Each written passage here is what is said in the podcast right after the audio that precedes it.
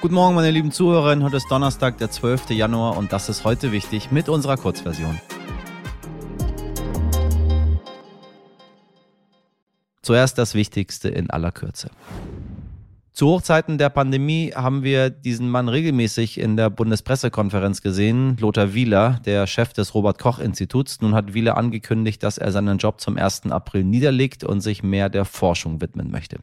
Diesen Schritt hatte er auch mit dem Bundesgesundheitsminister Karl Lauterbach abgestimmt. Lauterbach dankte Lothar Wieler für seine herausragende Leistung im Namen der Bundesregierung. Für eine Übergangszeit werde Wielers Aufgabe von seinem Stellvertreter Lars Schade übernommen, hieß es weiter. Das RKI ist eine Einrichtung der Bundesregierung.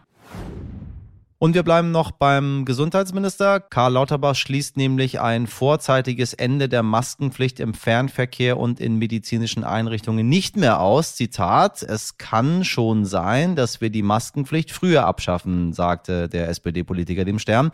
Er wolle sich aber nicht auf ein Datum festlegen. Derzeit sei es noch zu früh, so der Minister. Er betonte, wir haben noch volle Kliniken und Ausfall beim Personal. Wichtig sei, die Lage sehr genau zu beobachten und dann zu bewerten. Eigentlich läuft die Maskenpflicht Maskenpflicht im Fernverkehr und in medizinischen Einrichtungen noch bis zum 7. April. Bundesfamilienministerin Lisa Paus dringt auf eine Abschaffung des Paragraphen 218 des Strafgesetzbuches, der Schwangerschaftsabbrüche unter Strafe stellt. Sollte Paus das durchsetzen, droht Bayern jetzt schon mit einer Klage vor dem Bundesverfassungsgericht. Die bayerische Familienministerin Ulrike Scharf sagte, wir stehen zum Schutz von Mutter und Kind. Ein Schwangerschaftsabbruch beendet Leben. Das scheint für die Bundesfamilienministerin überhaupt keine Rolle zu spielen. Lisa Paus dagegen argumentiert damit, dass es um eine Fund fundamentale existenzielle Frage geht, um das Menschenrecht auf reproduktive Selbstbestimmung und um das Recht von Frauen über ihren Körper zu entscheiden. Für sie sei das Strafgesetzbuch nicht der richtige Ort, das zu regeln. Im Sommer 2022 hatte die Ampel bereits den Paragraphen 219a, das Werbeverbot für Schwangerschaftsabbrüche, aufgehoben. Damit haben wir uns schon in Folge 172 beschäftigt mit dem Titel Weg mit 219a. Hören Sie gern noch mal rein. Und dann noch das, der Konzern Meta, zu dem Facebook und Instagram gehören, verbietet künftig Werbung, die an Teenager aufgrund ihres Geschlechts adressiert ist. Werbetreibende dürfen bei ihren Anzeigen ab Februar nur noch Jugendliche aufgrund ihres Alters und des Standortes ansprechen. Mord ist Mord oder nicht? Ist es etwas anderes, wenn Männer Frauen töten, anstatt umgekehrt? Ja, sagt meine heutige Gesprächspartnerin, Sternredakteurin Isabel Zeyer. Denn natürlich ist das Verbrechen erst einmal gleich schlimm, die Hintergründe sind aber oft völlig anders. Hinter einem Femizid steckt nämlich meist auch die patriarchale Struktur einer Beziehung. Verhaltensregeln, die Männer Frauen auferlegen. Und wenn der Bruch dieser Verhaltensregel einen Mord auslöst, sprechen wir von einem Femizid. Und die werden vor Gericht manchmal auch gar nicht in ihrer vollen Niederträchtigkeit betrachtet. Isabel erzählt zum Beispiel von einer Urteilsbegründung des Bundesgerichtshofes, das sich gegen die niederen Beweggründe eines Mordes ausgesprochen hat, weil die Frau den Mann verlassen hatte, bevor er sie tötete. Die Tat, die folgte, sei deshalb zwar verwerflich, aber eben nicht unvorstellbar unbegreiflich. Und das spreche eben gegen die besagten niederen Beweggründe.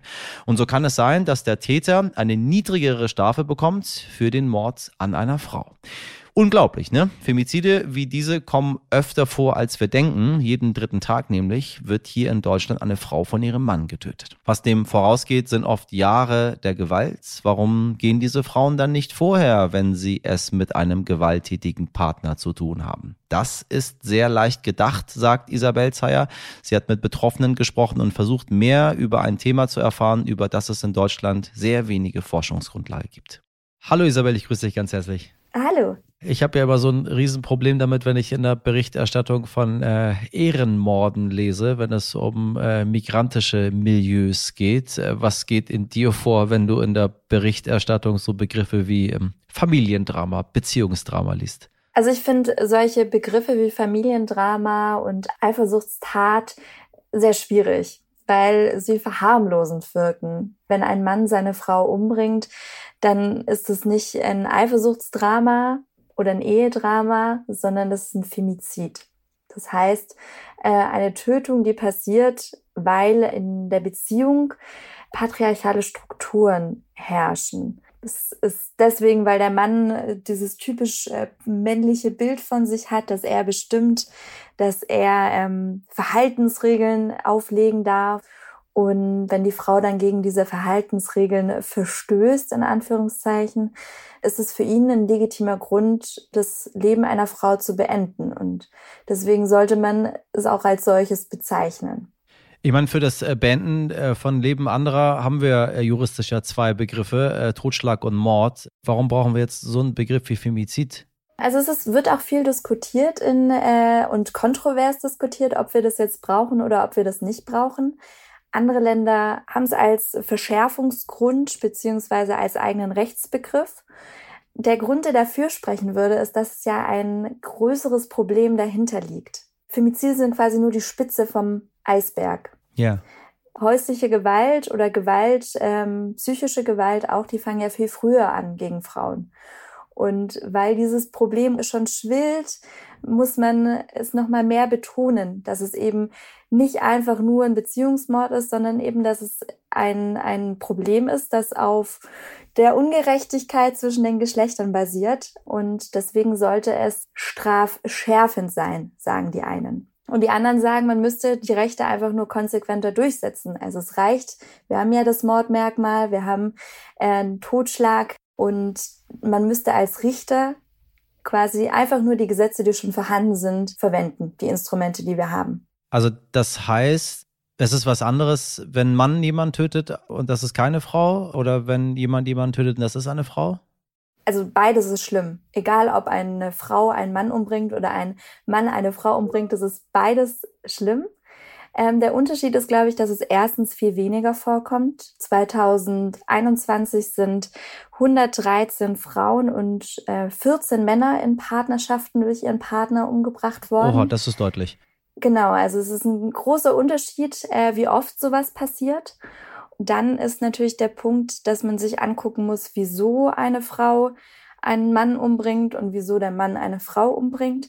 Da sieht man häufig andere Strukturen, die dahinter liegen, ähm, andere Motive, wobei die Datenlage in Deutschland sehr, sehr schwierig ist. Also ein noch sehr unerforschtes Feld, was die ganze Bewertung, die ganze Lösung finden äh, für dieses Problem sehr schwierig macht. Das heißt, wir sprechen von einer wie so oft hohen Dunkelziffer, weil nicht klar ist, was da wirklich passiert. Und das ist vor allem wird es nicht, äh, wird es nicht erfasst. Genau, also wir sprechen von einer wahnsinnig großen äh, Dunkelziffer. Bei Femiziden als solches, also eine Frau wird umgebracht, das, da ist die Dunkelziffer nicht so groß, aber bei den Mordversuchen, da gibt's eine große, große, große Dunkelziffer, weil Frauen ihre Männer einfach sehr oft nicht anzeigen.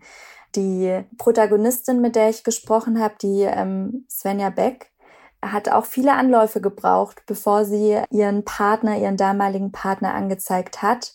Und den ersten Strafantrag, da ging es darum, dass sie zusammen in einem Indoor-Spielplatz waren, rausgegangen sind. Er hatte irgendwie das Gefühl, dass er öffentlich gedemütigt wurde, weil er seine Frau, also Svenja Beck, beleidigt hat und eine Frau eingeschritten ist. Also er war wütend, die beiden sind rausgegangen und als sie ins Auto steigen wollte, hat er den Rückwärtsgang eingelegt und sie über den Schotterweg geschliffen. Sie hatte nur leichte Verletzungen, aber es hätte tödlich ausgehen können. Sie hat lange überlegt, ob sie es überhaupt anzeigt, mhm. hat letztendlich den Strafantrag gestellt ja. und wollte ihn dann ähm, wieder zurücknehmen. Aber ähm, ich habe mit ihrer Polizistin gesprochen, die damals das Ermittlungsverfahren bearbeitet hat.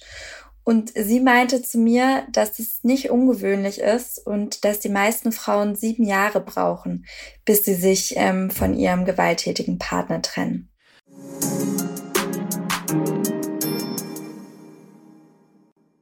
Das war der Donnerstag bei heute wichtig. Wir haben allerdings noch äh, viel mehr Themen in der Sendung. Wenn Sie also noch ein wenig mehr Zeit haben, dann gönnen Sie sich doch gerne unsere Vollversion mit dem ganzen Interview über Femizide und noch einiges mehr. Heute wichtig jetzt stern.de ist die Adresse für Ihre Mails oder Ihre Sprachnachrichten. Ich wünsche Ihnen einen ganz wundervollen Donnerstag. Machen Sie was draus. Bis morgen. Ihr Michel Abdullahi.